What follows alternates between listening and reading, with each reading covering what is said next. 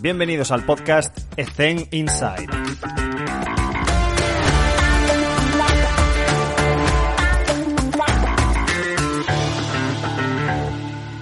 Muy buenas a todos y bienvenidos un día más a Ethen Inside. En este episodio está con nosotros Diego Alarcón. Diego, ¿qué tal? ¿Cómo estás? ¿Cómo estás, Alex? Eh, muy bien, muchas gracias. Aquí por fin ya pudiendo concretar y conectar la, esta entrevista que estamos buscando ya hace un, par de tiempo, mm. aprovechando los días de descanso acá en México para poder ya, como, como dije anteriormente, concretar esto. Perfecto, un placer tenerte con nosotros, Diego. Como siempre, pues nos gustaría contextualizar un poco y que nos cuentes a grosso modo, pues cómo es un día a día en tu, en tu jornada, tu contexto, tu historia, lo que nos quieras contar. Sí, mira, eh, bueno, yo llevo un par de meses viviendo acá en Ciudad de México. Mm. Hoy en día estoy trabajando acá para, el Club América en Fuerzas Básicas. Eh, vengo desde Chile, trabajé también un tiempo en Brasil. Mi experiencia eh, ha sido en general en deportes de equipo y deportes de carácter intermitente, porque he pasado por, rugby, he pasado por fútbol, tanto femenino masculino, rugby femenino, femenino masculino, hockey, badminton, entonces, eh, un poco mi, mi, ámbito de experiencia parte por ahí. Eh, mi día a día, acá en México, es muy relativo, pero hay días que me levanto 5 de la mañana, voy a entrenar al gimnasio, hay otros días que entro a trabajar allá a la oficina del club a las 8 de la mañana y ya parto luego a las 10.30 con mi categoría, directamente lo que es el trabajo de campo, finalizando aproximadamente a las eh, una de la tarde de acá de México. Eh, finalizando eso, todo lo que es el ingreso de datos, los cortes de la sesión. Posterior a eso, seguimos trabajando en la oficina con lo que es la planificación semanal. Quizás si no entreno en las mañanas, me pongo a entrenar por cuenta propia en las tardes y ya me vengo donde acá, donde estoy viviendo, en, mi residencia en México, a continuar con las labores o ya un poco hacer algo de vida social con mis compañeros que tengo acá en casa. Genial.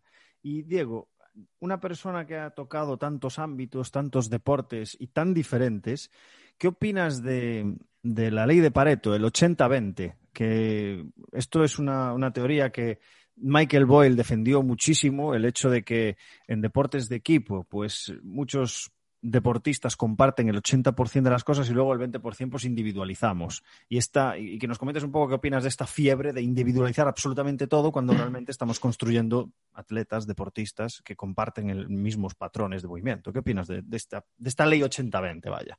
Sí, mira, eh, yo personalmente considero que debe existir una individualización, es mm. sumamente importante, y yo te la, la, puedo haber identificado con los distintos deportes, como te he dicho, que, mm. que he tenido el pasar, pero también debe existir gran parte de lo general, lo, lo, lo, que abarque a todos. Yo escuché especialmente la entrevista que le hicieron al preparador físico de los All Blacks, mm.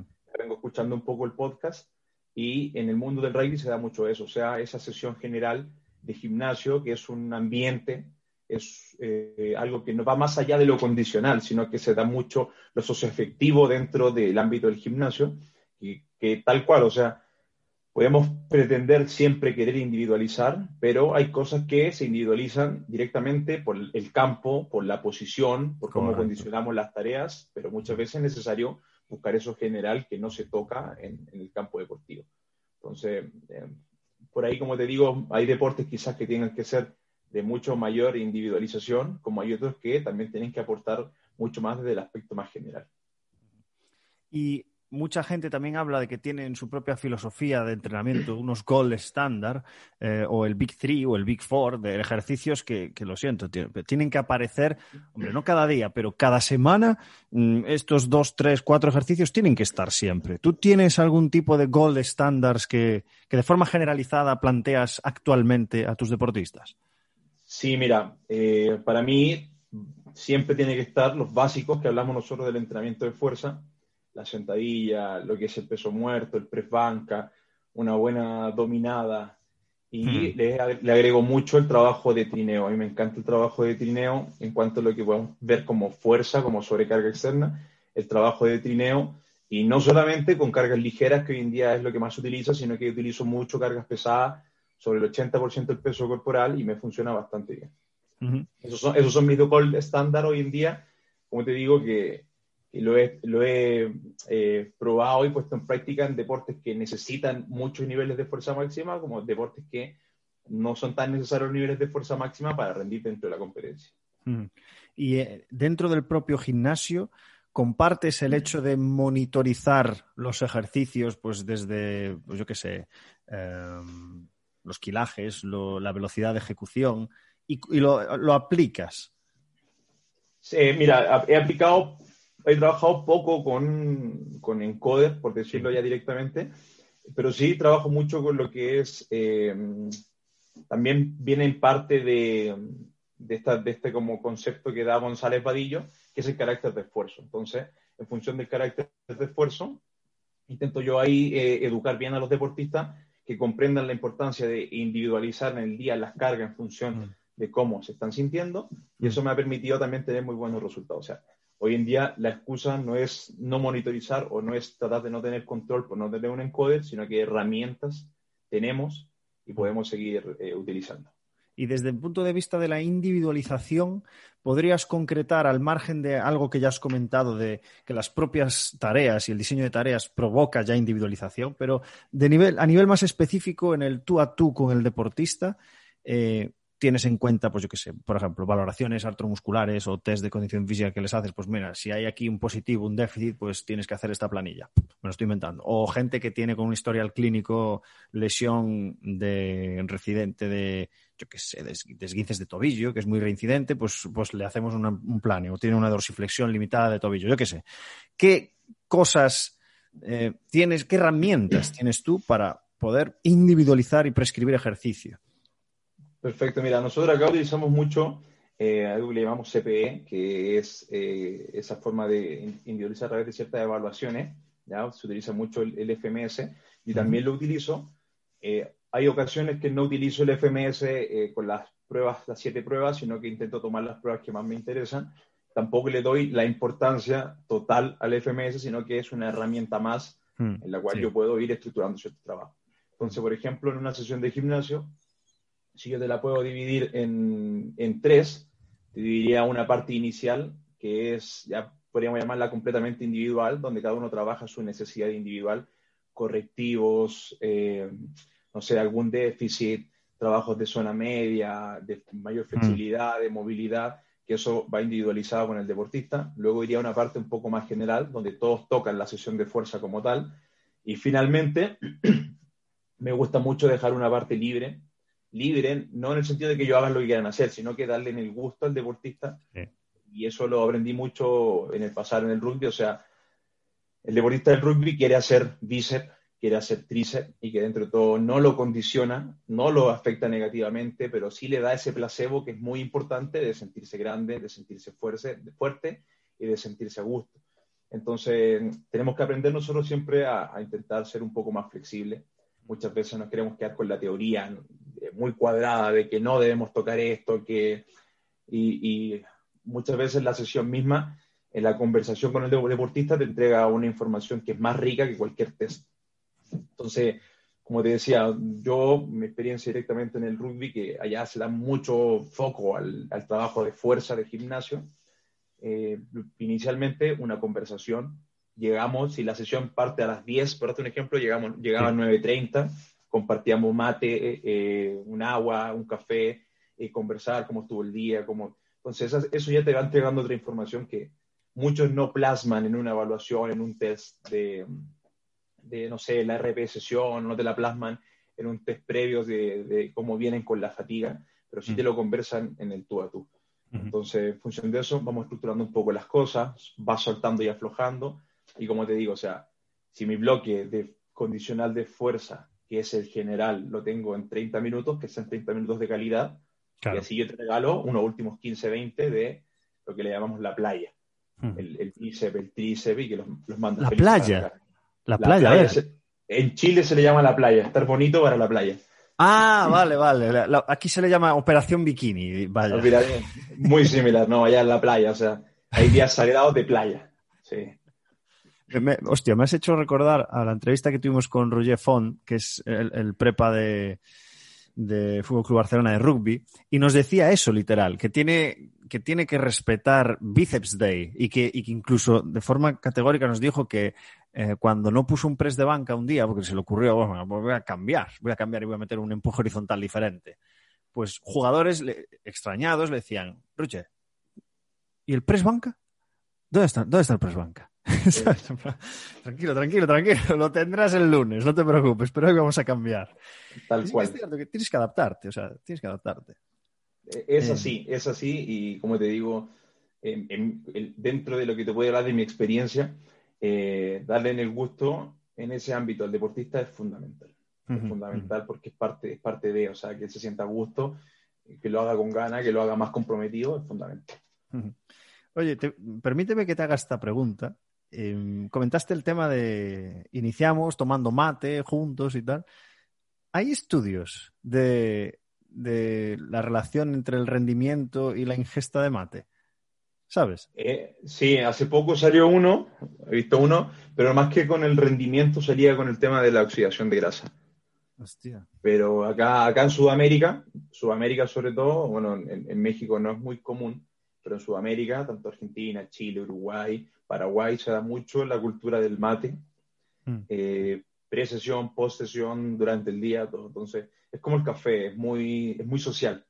Es muy social, entonces se puede aprovechar mucho para, para como te decía, esa, esa, ese feedback inicial, hmm. que no te lo entregas a una encuesta de, no sé, que te tengan que llenar algo en, Google o, en un hmm. Drive.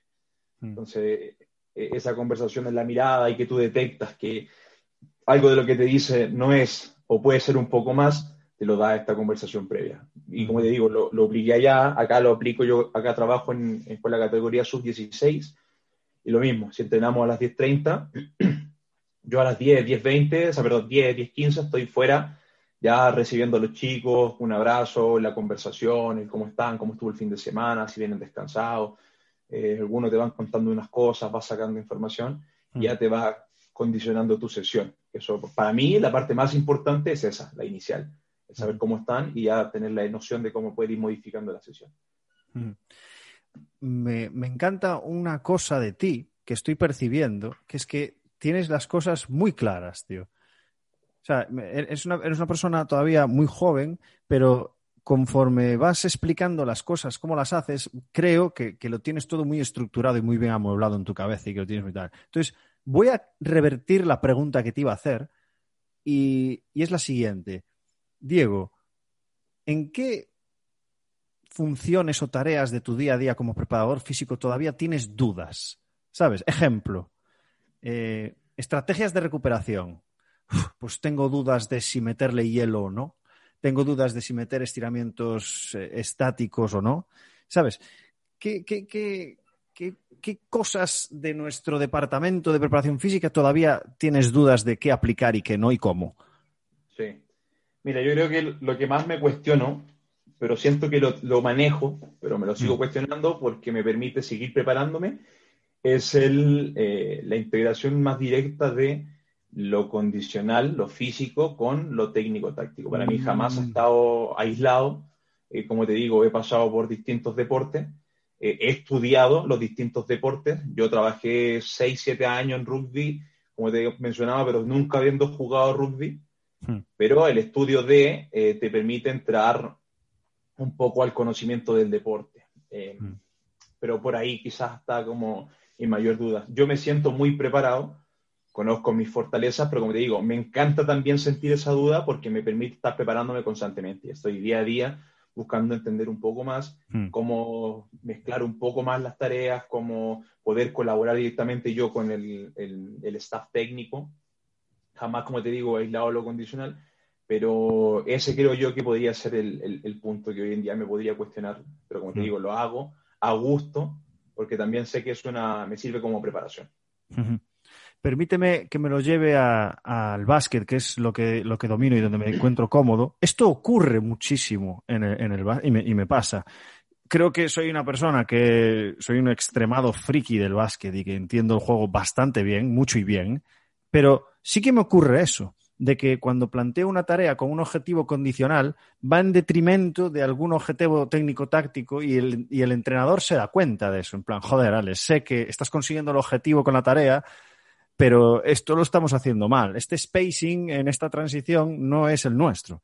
¿Sabes? Entonces, esto te ocurre a ti y, cómo lo gestionas.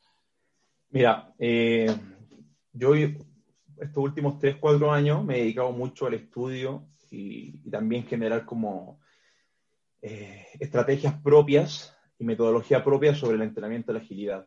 Para mí a nivel condicional es la base porque te involucra a todos, te involucra eh, los aspectos de fuerza condicional, te, involucra lo coordinativo, que es el gesto motor, te involucra lo cognitivo, que ya es la toma de decisión y el conocimiento del deporte.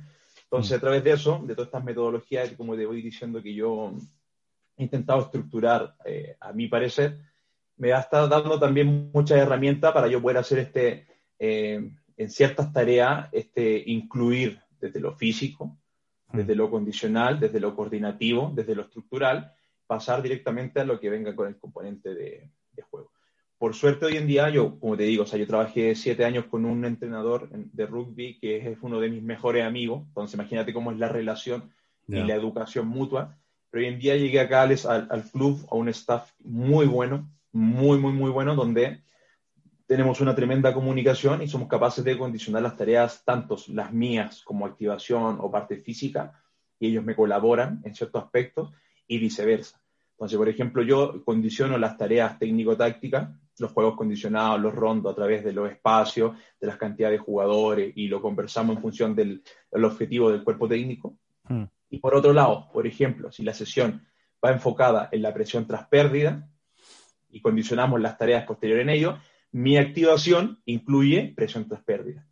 Pero ¿de qué forma? O sea, yo analizo cuáles son las mecánicas necesarias para que el deportista eh, haga esta presión tras pérdida, por darte un ejemplo, una aceleración y una desaceleración, la incluyo en un circuito de activación para finalizar con ya directamente eh, un aspecto más cognitivo directo, o sea, que se suceda esa presión tras pérdida con un balón, con una colaboración, con una oposición, etc. Entonces, hacemos un, camino un poco em, que tiene, un sentido, que pasamos desde la parte eh, performance, que nosotros tenemos acá, que es la parte gimnasio, paso a la activación, paso a tocar las mecánicas necesarias, paso a tocar un poco de forma individualizada eh, la tarea de la presión tras pérdida, pongo mucho foco en los factores clave y ya luego vamos pasando a intentar integrar esto en ya sea las acciones de los rondos, los juegos condicionados, etcétera, etcétera.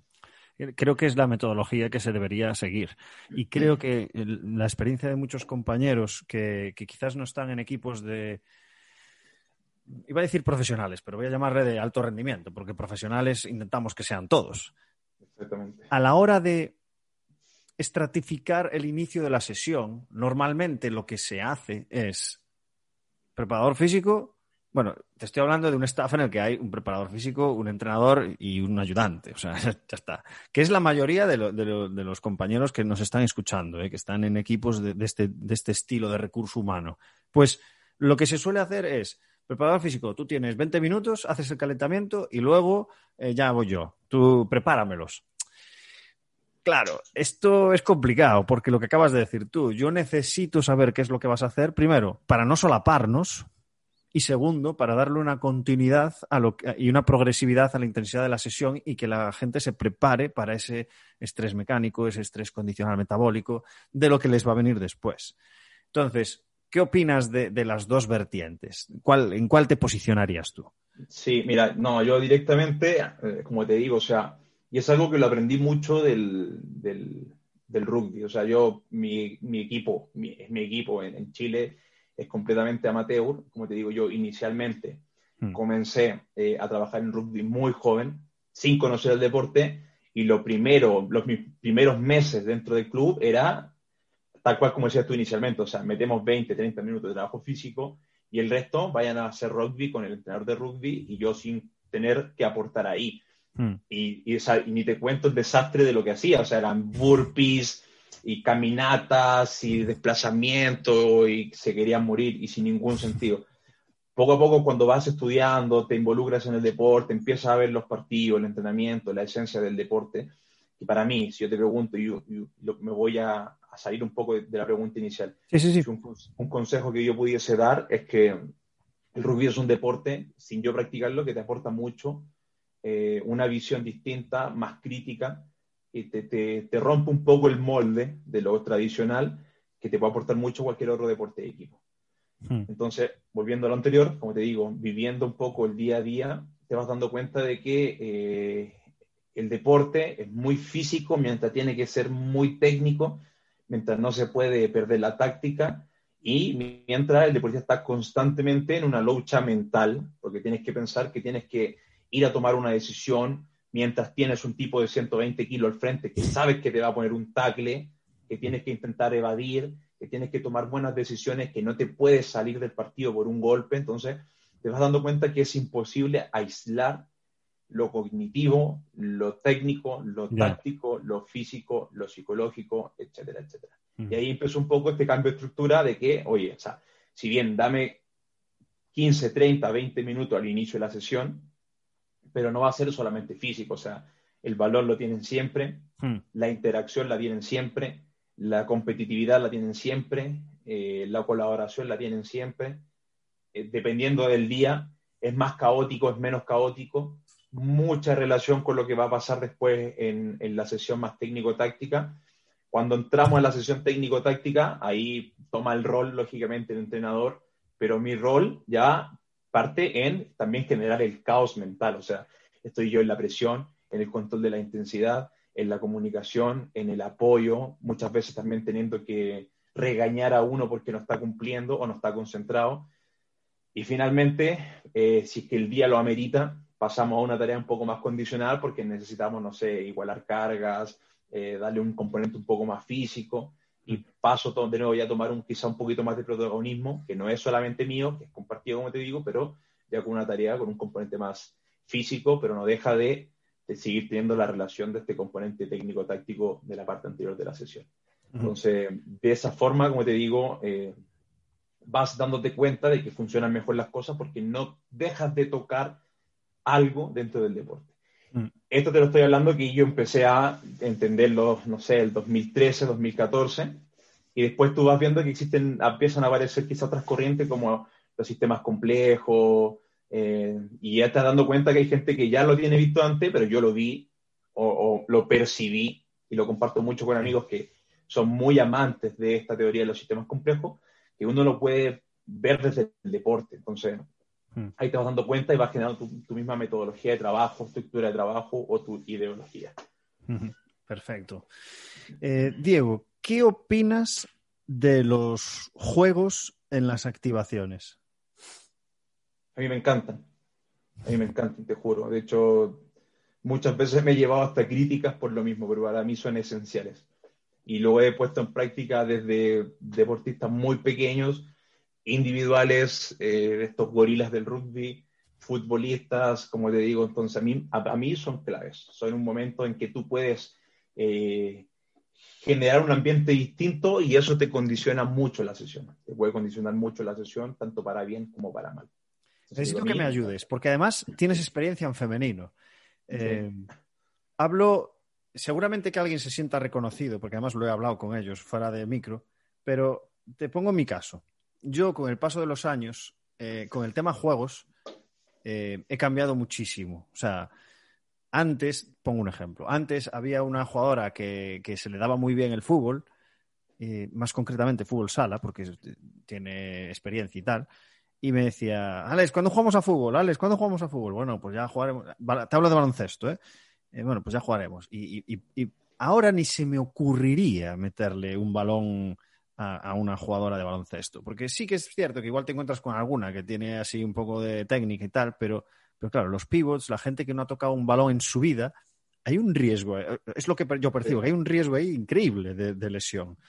Pero claro, eh, conforme van pasando los años te conviertes en una persona mucho más conservadora en ese tipo de juegos y sigues hacia... yo a mí me encantan los juegos creo que deberían estar una o dos veces mínimo a la semana en las activaciones eh, pero bueno, haces otro tipo de juegos que no, que no hay una probabilidad de lesión tan grande como jugar al fútbol, que hay un caos terrorífico.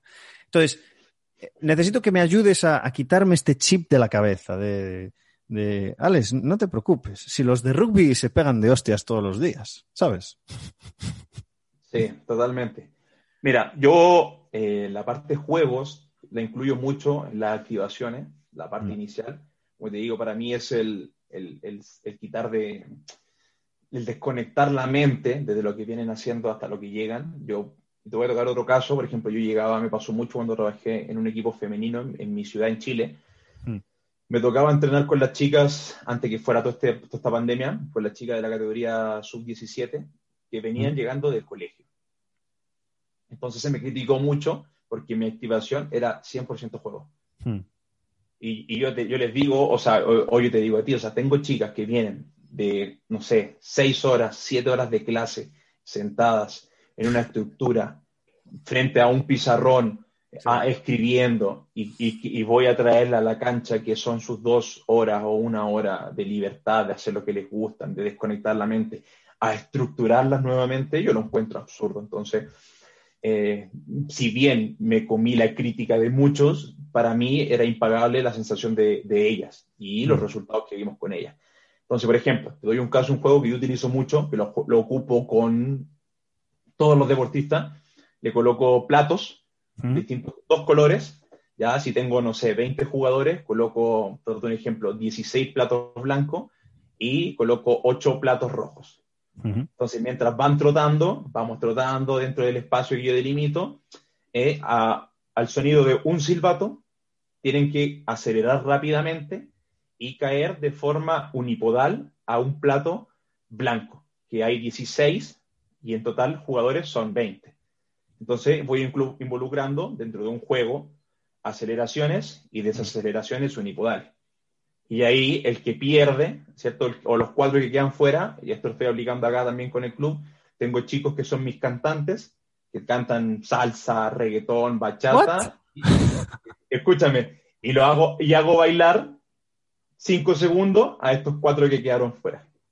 Entonces, imagínate, se suena, suena muy gracioso, no me toma ni siete segundos, pero la interacción que se da es muy buena. los chicos disfrutan mucho sonríen toda la sesión, mm. pero están cumpliendo a través de esta tarea que es un juego lo que yo quiero. O sea, empecemos a meter trabajos desacelerativo en una pierna, aceleraciones, el mismo hecho de tener que tomar decisión, porque toco el silbato y tú giras a observar el entorno, te encuentran con jugadores que se cruzan y tienes que buscar la forma de llegar y cumplir eh, el objetivo.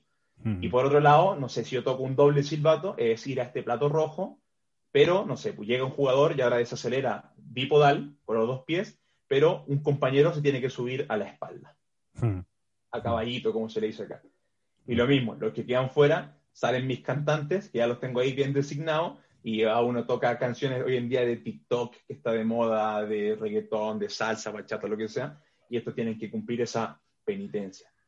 Qué bueno. ¿Por qué? Porque yo no estoy de acuerdo tampoco con el hecho de, ese castigo físico, o sea, muchos dan ese castigo del, físico, del burpee, Sí, flexiones abdominales. Flexiones, sí a veces lo integro, pero como te digo, prefiero esto porque se da una interacción de, compartir, de disfrutar, pero incluyo un aspecto, como te digo, dentro del, juego.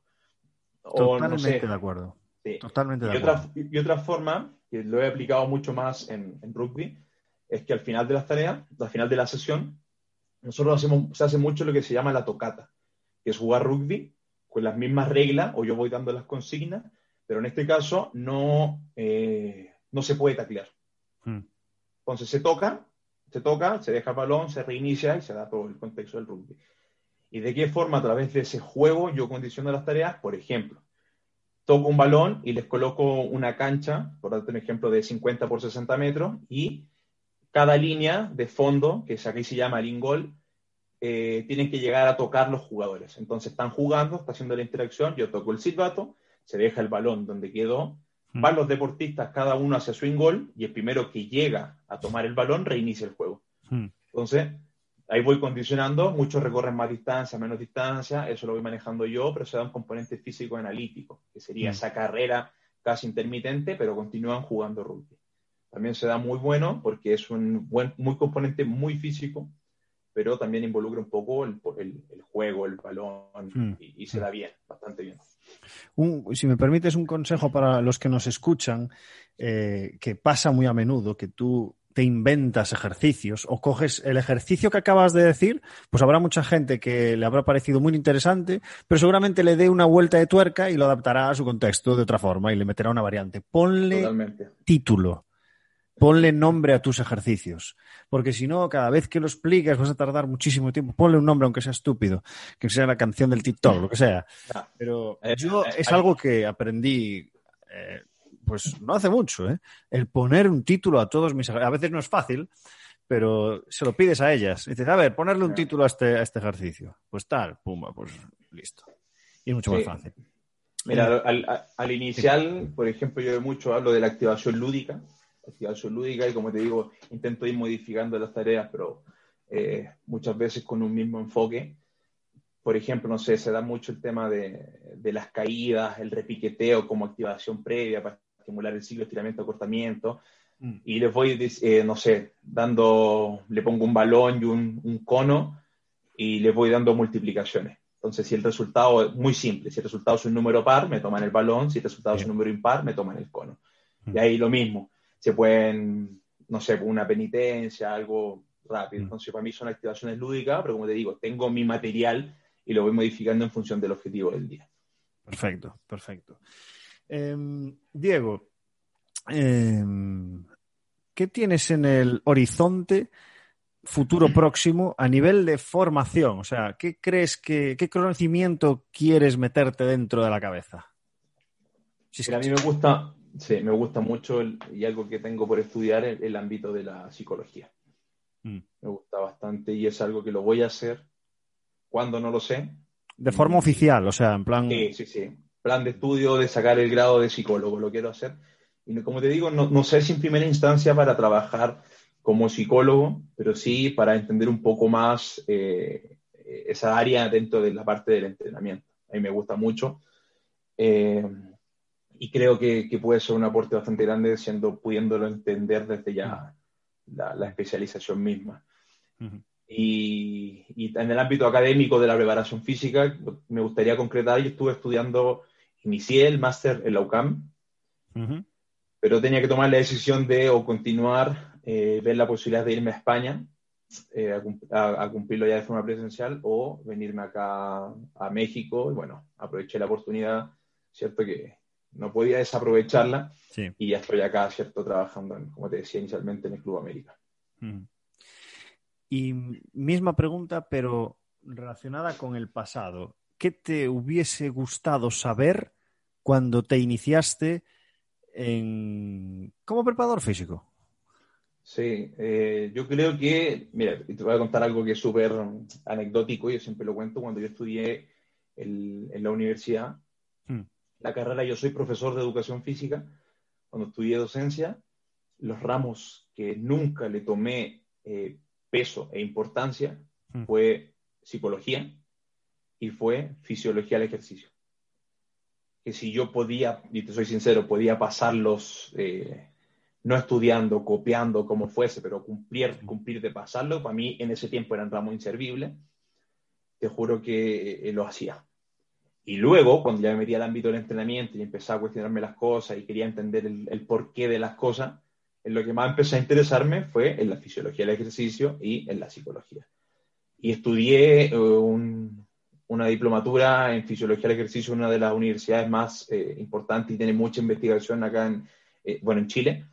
Y empecé ya a, leer un poco más sobre la psicología, ciertos autores que me gustan mucho y trato de tomar cosas y llevarlas al ámbito del deporte. Hice un diplomado en neurociencia, que también intento rescatar cosas que sean prácticas, como también hay muchas otras que yo puedo decirte que quizás no son tan aplicables, pero eh, eso, eso le diría al Diego anterior, o sea, tómale la importancia real a, si te gusta el ámbito del entrenamiento.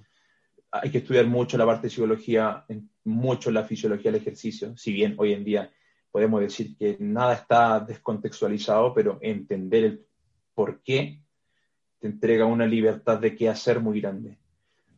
Así que yo creo que ese sería un consejo que podría darle ya a mi yo anterior, que no perdiera tiempo porque son cinco años en la carrera universitaria que tú puedes aprovechar, pero que uno desaprovecha por la misma inmadurez que uno tiene.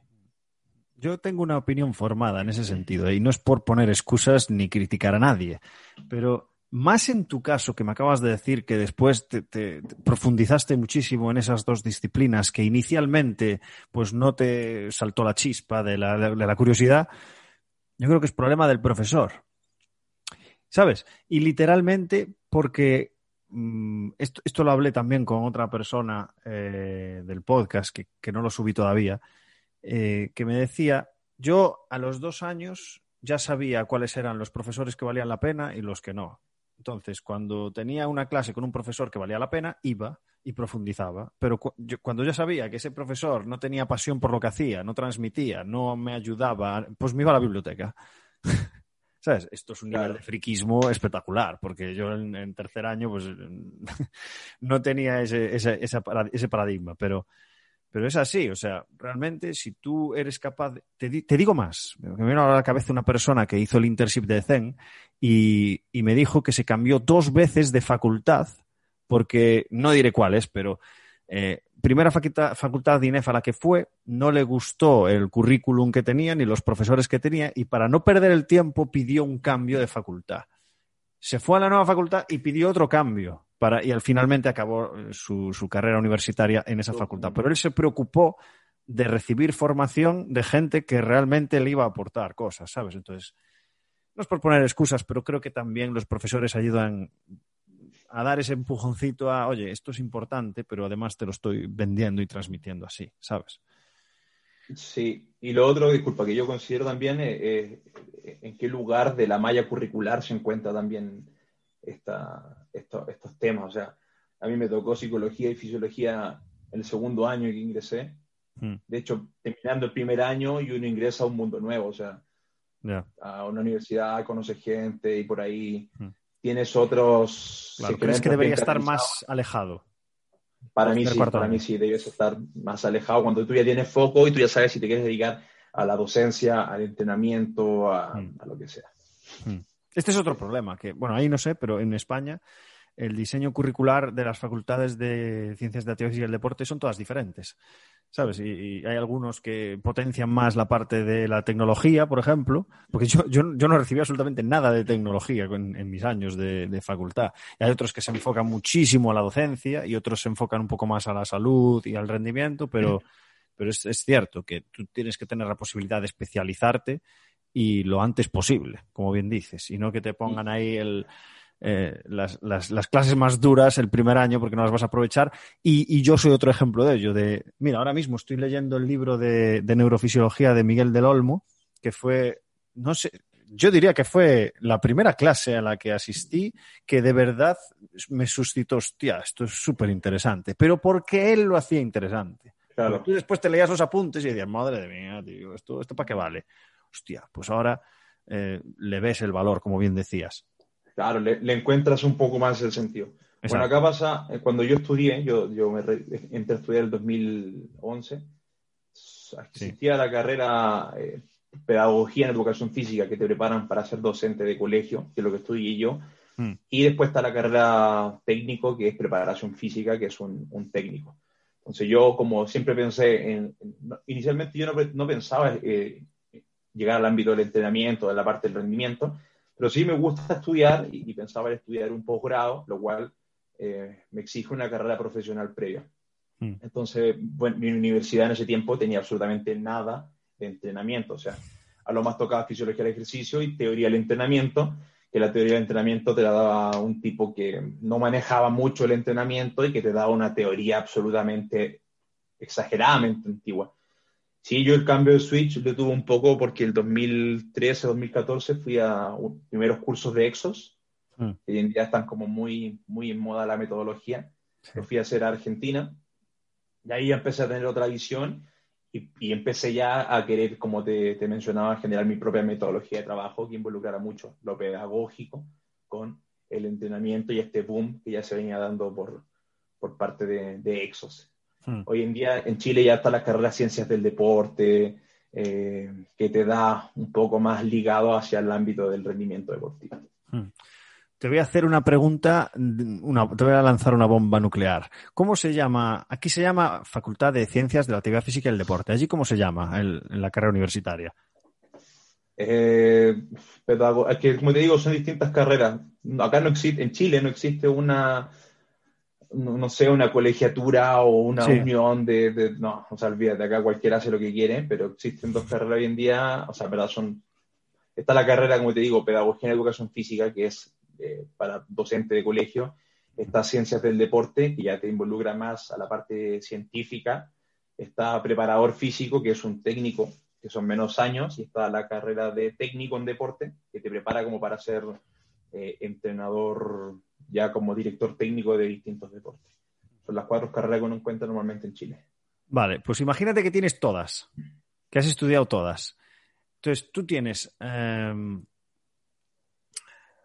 vamos a ver cómo formulo esta pregunta, ¿eh? porque es una bomba. Em, ¿qué crees, ¿Quién crees que es más competente? la persona que tiene esas carreras, llamémosle, o una persona que no tiene esas carreras, pero tiene un montón de formación complementaria no oficial sobre temas relacionados con la preparación física. Es decir, formación reglada o no reglada. Eh, una bomba realmente. Pero mira, me la voy a jugar, me la voy a jugar. Yo creo que la formación reglada te da más allá del conocimiento, te da eh, un poco la estructura, el tener que esforzarte, el tener que estudiar, el tener que eh, investigar, te da la práctica más estructurada, y, pero no basta con eso, o sea, tienes que buscar la formación continua. Hoy en día yo creo que cualquier carrera inicial queda un poco coja en algún ámbito, pero por eso es importante buscar y reconocer dónde tú eres más débil y poder un poco volverte fuerte dentro de eso. Pero yo voy por la parte ya un poquito más oficial. Yo opino igual, ¿eh? o sea, por si alguien se quedó con la duda, yo, yo también soy licenciado y, y no lo defiendo porque lo he hecho, ¿sabes? Porque pongo otro ejemplo que lo puse hace muchísimo. Yo cuando estaba en cuarto curso, eh, fui con uno de mis socios a Vigo a una formación de valoración artromuscular y estábamos Diego, yo y otra persona que conocimos en el curso.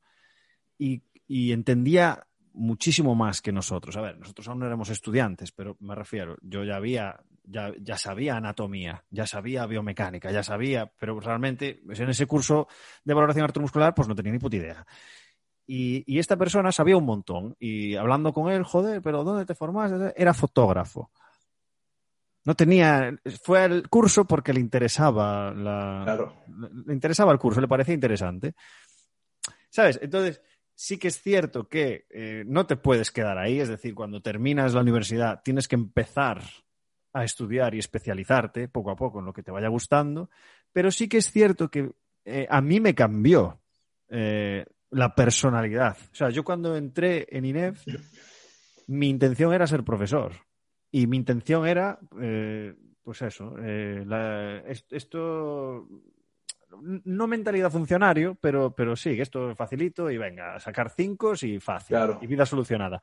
Pero te metes en la rueda, bueno, es lo que me pasó a mí, te metes en la rueda de la universidad, te empiezan a hablar de esto, del otro, de gestión deportiva, no sé cuánto, y al final montas una empresa con tus cuatro colegas, estás en el alto rendimiento, cuando yo hinqué codo para opositar, pero sí que yo considero que sí que te cambia y te amuebla un poco la cabeza y te y aunque no profundizan en nada, que te hablen de didáctica, que te hablen de, pedagogía, de sociología, de psicología, de todas estas ramas no las profundizan, pero las tienes ahí y te van estructurando un poco. Por eso creo que deberían ser licenciados los preparadores físicos. Sí. Lo justifico de esa forma. Eh, y yo te, yo te puedo decir el otro lado también, que la parte experiencia, y quizá no solamente lo, eh, lo académico, sino que lo que tú vayas generando como experiencia, que podríamos verlo como esa también parte de la preparación continua, es, fundamental. Y te mm. cuento otro ejemplo, o sea, yo estaba en tercer año, cuarto año de universidad también, tenía un compañero que en Chile se clasifica, se califica, perdón, del 1 al 7. Mm. Tenía un compañero que si el 7 era máximo, sacaba 8. O sea, un tipo espectacular académicamente. Yo a mí no me iba mal, porque estudiaba lo que me gusta, pero no era un tipo de calificación 7. Mm. Pero sí, fui alguien de que a mí me gustó siempre trabajar, entonces partí el primer año trabajando gratis en una escuela de fútbol, eh, entrenaba al equipo de mi, de mi colegio donde yo salí de fútbol. Eh, animé aniversarios, arbitré partidos y empecé a generar una práctica que quizás muchos hoy en día no la quieren hacer. Yo te voy a decir que fue algo que me dio cuatro años de experiencia distinta previas a salir de la universidad. Y un día nos pasa que nos... Totalmente. Y un día nos pasa que con este compañero que te digo yo, fuimos a, a una escuela pública. La escuela pública, eh, no sé cómo será ya, pero por curso son 45 chicos. Uf, tanto no, pero sí, sí, 30 ah, imagínate, 45, 50 chicos y tres cursos. O sea, nos encontramos en una, actividad, una actividad que era de una hora, que la llevamos planificada, porque nosotros curricularmente como profesor planificamos todo, y para 150 chicos, tal cual. Imagínate, 150 chicos. ¿Qué pasó? Llegamos, chicos que tienen entre 10 y 12 años, y ¿qué es lo primero que te dicen? Profe, vamos a jugar fútbol. Y tú llevas una planificación. Espera, espera, digo, que, no se, claro, no se ve en, la, en el podcast, entonces lo voy a hacer, ¿vale? Esto, esto, es lo que hizo Diego cuando se encontró con 45 personas. Esto. Tal cual. No, o sea, tú imagínate, tu planificación, nada, olvídate. Y más encima, que tú llevas muchas actividades, pero estos chicos quieren jugar fútbol, o sea, te ven con un balón y quieren patear el balón donde sea. Mm. ¿Qué pasó? Pasó que inicialmente nos complicamos porque éramos dos personas frente a 100, 150 chicos. Y ahí, ahí, ahí es donde quiero ir. O sea, yo en ese momento tuve la capacidad muy rápida de resolver, distinta quizá a la de mi compañero que como conocimiento probablemente me atropellaba, pero no tenía la otra parte que era esa dinámica de la... Y yo los cuatro años previos haciendo lo que se me cruzaba. ¿Y qué hice? Le dije a los chicos que íbamos a jugar fútbol al final, pero que iban a tener cinco estrellas y que tenían que hacer las actividades que nosotros ya hemos planificado, pero cada vez que ellos no se comportaran, iban a ir quitando estrellas. Y al final del día tenían menos de tres estrellas, iban a, no iban a jugar. ¿Y qué pasó? Se lo tomaron pésimo. No, pero profe, profe, no, no, y que fútbol, cuatro estrellas. No, pero, pero, tres estrellas, todos callamos. ¿Y qué pasó? Empezaron a colaborar. Perfecto, bien, felicitaciones, se cumplió la actividad, cuatro estrellas, eran felices porque le iban ganando estrellas. E incluso cuando uno de ellos desordenaba el grupo, ellos mismos profesores le estaban desordenando, o sea, ya uh, se creó otro ambiente que al final terminamos con cinco. Totalmente y les pasé un balón cinco minutos y fueron felices. O sea, cumplimos la actividad, cumplimos, ellos fueron felices porque tuvieron cinco minutos de un balón, pero ¿qué es lo que quiero llegar? O sea, esa capacidad de como resolver en el momento y ser didáctico y no centrarte en que está toda la estructura, te la da un poco esa experiencia o la práctica que tú tienes previamente. Entonces, como te digo, o sea, mucho puede ser lo académico, pero si tampoco tienes ese respaldo de la experiencia, se te vuelve también muy difícil. Y esto lo han dicho muchas veces en el podcast, que, que no, no, tardes en meterte en la trinchera. Vete, acepta cualquier puesto. A ver, evidentemente, no, no, no a cualquier precio, porque yo cometí el error de, trabajar gratis y hay que, oye, no hay que, ser, no hay que estar loco, pero sí que hay que pedir un mínimo, ¿no?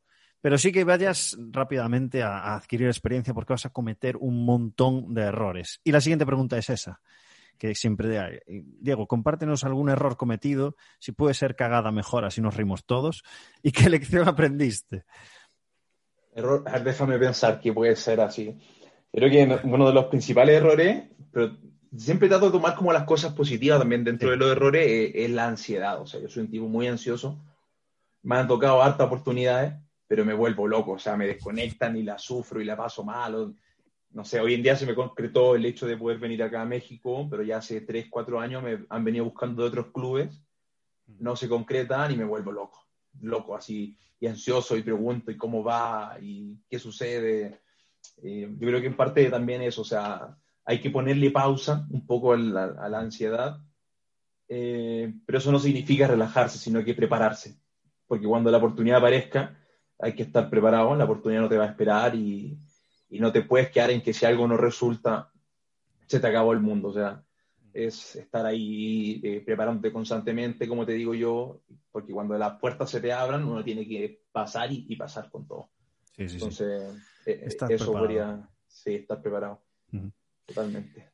Diego, bibliografía que te haya influido, algo que te venga a la cabeza, hostia, pues me pareció interesante, curioso, me ha ayudado mucho en mi, en mi labor como mm. preparador físico, lo, que tú quieras. Sí, mira, voy a, voy a salir un poco del contexto del ámbito eh, de la preparación física. Voy a recomendar libros que a mí me gustan mucho, hmm. que van fuera del contexto de la preparación física. Les recomiendo leer El legado. No sé si alguien se lo ha dicho, El legado, que es el de, de los All Blacks. Sí, Legacy, sí, sí, sí. Legacy, no sé si alguien, claro, no sé si alguien lo haya comentado antes, pero me gusta mucho el, el, libro Legacy. Me gustan mucho los libros de John Maxwell. Los recomiendo el autor John Maxwell. Mi favorito es uno que se llama El talento nunca es suficiente. Entonces ahí ya un poco te va dando esa noción de que no basta con ser bueno en algo, sino que prepararse y creer en uno, etcétera, etcétera. Hay uno de John Maxwell también que habla sobre la comunicación, ¿Mm? estrategias de comunicación, que es muy bueno. Son libros que no están ligados al ámbito del, rendimiento deportivo, pero si nosotros lo sabemos aprovechar, te entregan una cantidad de herramientas, pero increíble.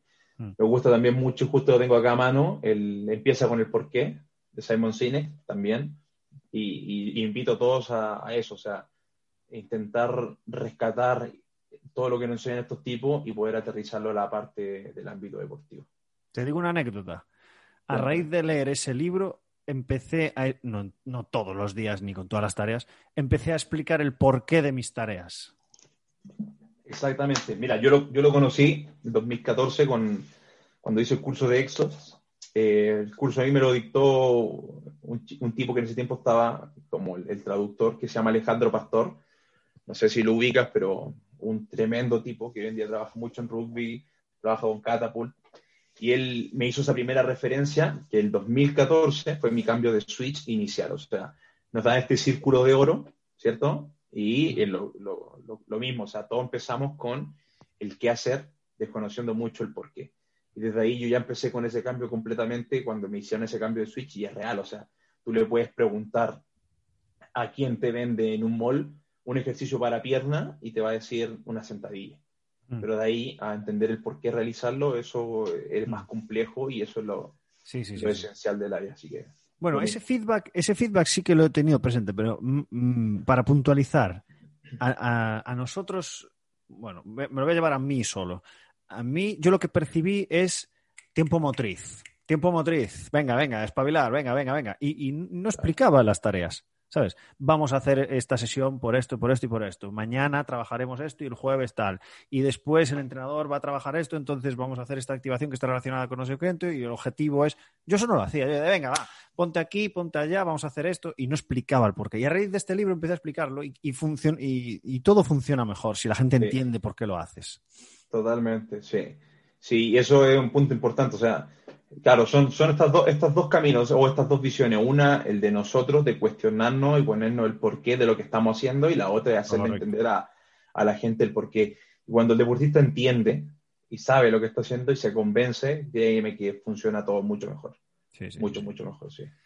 Perdona que te interrumpí, por si quieres compartir algo más, y no te hago la última pregunta, que es la de... No, no. Perfecto, dame la última pregunta. Pues Diego, eh, ¿qué consejo le darías a tu yo de 20 años? A mi yo de 20 años, uh, yo le diría que, que siga, siga ambicioso, como siempre ha sido, que controle un poco la ansiedad solamente, pero que siga con la misma ambición, o sea, el enfoque muy puesto en, quién quiere ser, en quién quiere lograr, eh, que no se rinda, como no se rindió, Mm. porque, y que se prepare siempre, siempre, siempre, siempre, que siempre tenga ese lema en la cabeza, que se prepare.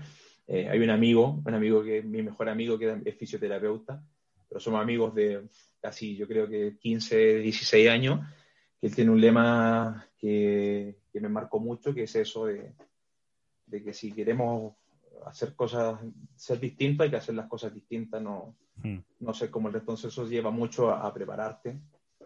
Eh, y, buscar eso, o sea, la preparación constante, porque lo que te decía al inicio, o sea, las puertas o, las oportunidades aparecen y no te esperan. Hmm. No te esperan, tú tienes que estar preparado y, ir, con todo y por todo. Entonces, eso sería mi, mis consejos hoy en día para... Y los errores, los errores, los errores para mí siempre son, son crecimiento. O sea, no le diría no cometas algo porque todo lo que cometiste al fin y al cabo te hace crecer. Aprendes, exacto. Aprendes, sí. Muy bien, Diego, pues hasta aquí la entrevista. Eh, me ha pasado genial, me ha pasado en un volado. Hemos tratado temas incluso que todavía no han salido en el, en el podcast. Uno de ellos el mate. y, y, nada, agradecerte este tiempo. Espero que te lo hayas pasado bien y como digo siempre, te deseo lo mejor en lo, en lo profesional, pero sobre todo en lo personal. Así que muchísimas gracias, Diego, y cuídate mucho, ¿vale? Muchas gracias a ti, Alex, y, nada, cuando quieras compartimos y, gracias por la oportunidad de, estar acá dentro de, de, mucha gente que yo escuché a través de tu podcast. Así que eso, muchas gracias a ti. Perfecto, Diego, cuídate mucho, un saludo. Chao, chao.